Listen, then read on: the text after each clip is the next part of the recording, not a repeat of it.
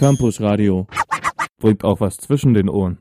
Wenn ich an Erstis denke, dann habe ich da ein Bild von frisch gebackenen Abiturientinnen im Kopf, die vielleicht auch zum ersten Mal von zu Hause ausgezogen sind. Ich selber habe dieses Semester angefangen zu studieren und bin 20 Jahre alt. Marco, wie alt warst denn du, als du mit dem Studium begonnen hast? Ja, das ist schon ein paar Jahre her, aber auch ich war 20 Jahre alt und damit liege ich wahrscheinlich auch ziemlich im Trend, denn knapp 85 Prozent aller Studierenden sind zwischen 20 und 29 Jahre alt. Wir haben mit einer Frau gesprochen, die zwar auch mit 18 Jahren angefangen hat zu studieren, dann hat sie sich allerdings erst einmal um ihre Familie gekümmert. Jetzt mit über 40 Jahren hat sie beschlossen, noch einmal an ihre alte Universität zurückzukehren. Genau, sie heißt Christine und besonders gefreut hat sie sich, dass sie sogar ihre alte Matrikelnummer nochmal wiederverwenden darf. Neben dem Studium ist sie auch noch ehrenamtlich aktiv und betreut weiterhin ihre Kinder.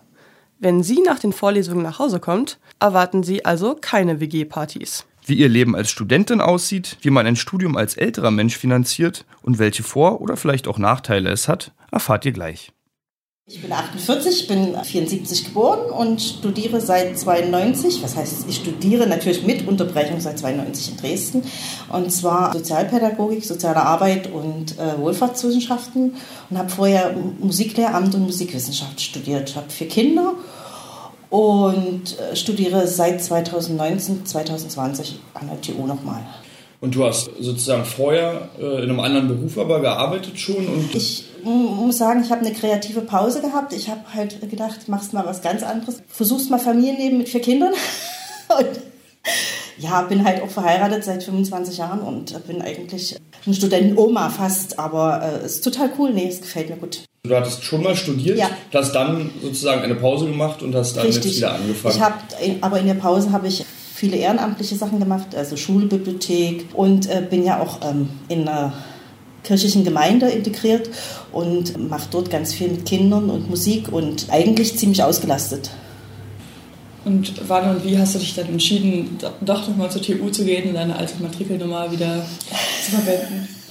Also, dass ich meine alte Matrikelnummer wieder verwenden darf, das wusste ich bis dahin nicht und war dann ganz erstaunt, als ich den Zulassungsbescheid habe, dass die Nummer dann wieder gültig ist. Und warum ich mich entschlossen habe, ist ganz einfach. Ich habe so viele Sachen auch im sozialen Bereich schon gemacht und wollte halt auch das Handwerkszeug erlernen.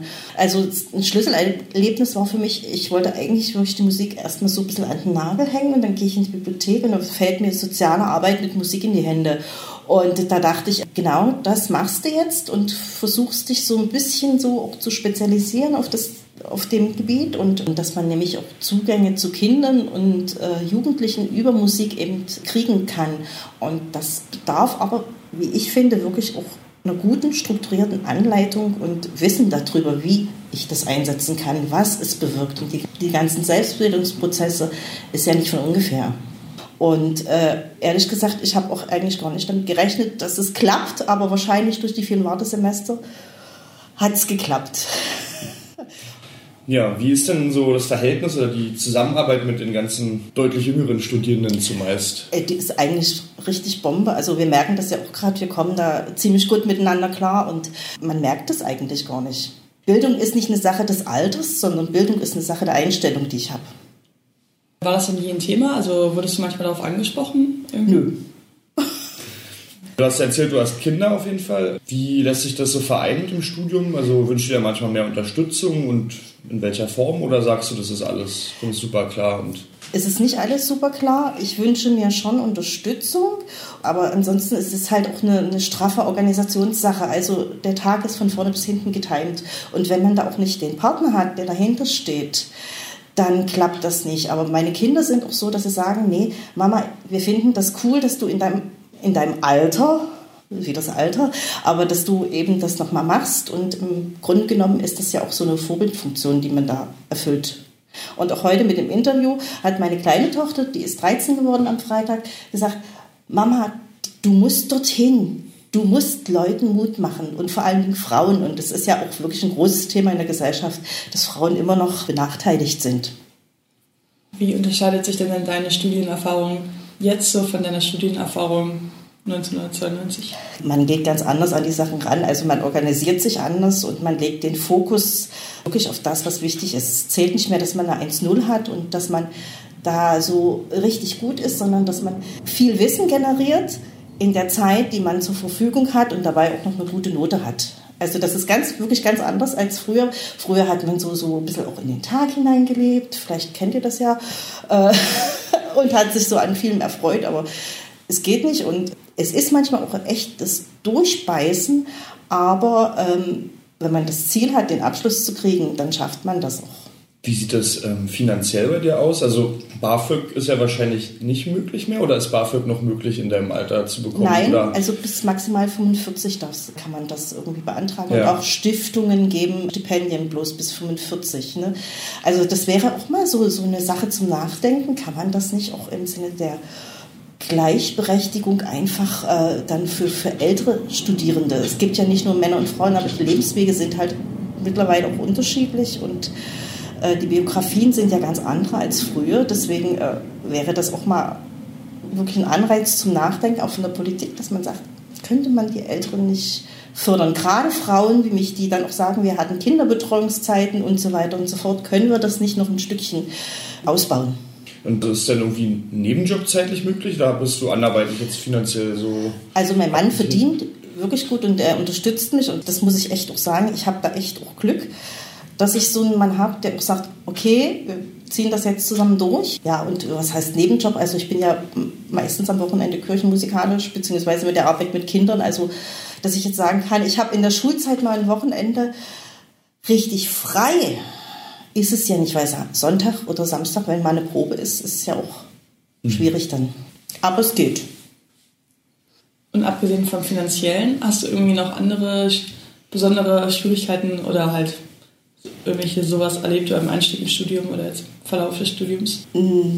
Eher weniger, weil ich auch der Typ bin, der auf andere zugeht. Und wenn ich nicht weiterkomme, frage ich halt ganz viel oder suche auch den Kontakt zu den Dozierenden. Weil ich glaube, wenn man älter ist, hat man auch eine ganz andere Ebene, mit Menschen zu sprechen. Weil man ist dann nicht mehr so, ach, da ist der Professor und der steht da vorne und da muss ich jetzt so ein bisschen überlegen, was ich sage. Also ganz klar formulieren, so und so sieht es aus und das und das möchte ich. Und auch mal ruhig nach Unterstützung fragen, dafür sind die da. Und ähm, gibt es da dann auch noch andere irgendwie ältere Studierende, also dass man sich mit denen so zusammenschließt? Oder Ja, ich glaube, in der Sozialpädagogik ist das wirklich so, dass das auch schön, sehr schön altersgemischt ist, dass da auch viele Ältere dabei sind. Und wir haben uns halt äh, in so einer Gruppe zusammengetan und auch gefunden. Das ist schon so. Ja, gibt es in deiner Meinung nach noch andere vielleicht Vorteile oder auch Nachteile, dass du, sag ich mal, jetzt erst wieder später mit dem Studium begonnen hast? Ich denke, manchmal fehlt einem auch die Zeit, sich ganz äh, richtig dolle tief in so eine Materie einzuarbeiten und äh, drüber nachzudenken. Aber andererseits äh, ist man durch das Ältersein anders strukturiert und kann seinen Fokus anders lenken. Also ich, äh, es kommt immer darauf an, was ich sehen will. Und ich bin jemand, der da wirklich äh, gut mit umgeht. Und ich Eingangs habe ich es ja schon gesagt, ich habe da keine Probleme damit, dass ich sage, ich bin halt älter, aber ich habe auch Kinder, ja. Die Zeit fehlt manchmal, aber wie gesagt, man guckt ja da auch ganz anders drauf. Und wie war das so, wenn man wirklich jahrelang vielleicht gearbeitet hat, sich um Kinder gekümmert hat, wieder so zu lernen? Ich habe mich ja bewusst dafür entschieden und ich habe mich echt drauf gefreut. Und dann war die erste Klausur, die ich geschrieben habe, da habe ich gedacht, oh, du hast das total verhauen. Und da kam dann eine 1-3 raus, wo ich sagte, okay, ja, jetzt machst du auch weiter, jetzt ziehst du das durch. Also es war für mich so ein Knackpunkt, machst es oder machst es nicht und dann ging es aber. Und dann war ich echt so, habe ich mich echt gefreut und äh, ich wollte das unbedingt, weil ich auch der Mensch bin, der ab und zu so ein anderes Input braucht. Und das war echt cool. Also ich bereue es keinesfalls. Was dann eher ist, ist die, diese Doppelbelastung, die man überall hat.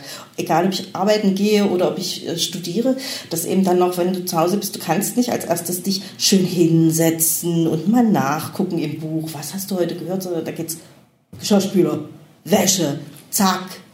Also das ist halt dann wirklich diese Doppelbelastung. Da muss man sich echt dann zusammenreißen, wenn die Kinder dann mal vormittags weg sind, dass man sich dann hinsetzt und dann wirklich auch tausend andere Sachen nicht macht, sondern die eine Sache. Würdest du es anderen Menschen empfehlen, so den Schritt vielleicht auch aus einem längeren Arbeits- oder, oder Familienleben sozusagen wieder zurück ins Studium zu gehen? Ich würde es empfehlen, den Leuten, die, die wirklich das noch wollen. Und man sollte auf keinen Fall Angst davor haben, sondern ähm, einfach mal auch bisschen Mut haben, was Neues zu probieren. Auch, dass gerade Frauen sich das trauen und nochmal sagen, oh nee, die Kinder sind jetzt zwar da, aber ich bin ja wirklich nicht abgeschrieben und ich möchte das noch zu Ende machen und ich möchte mal was anderes probieren. Das, das, also ich kann das wirklich nur empfehlen, weil das auch eine Sache von Zufriedenheit ist. Und es ist zwar von Finanzierungsmöglichkeiten abhängig, aber da findet man vielleicht auch, wenn man einen Partner hat, den Partner und den einfach mit ins Boot holen und dann sollte das eigentlich klappen. Campus Radio. Im Netz unter www.campusradio Dresden.de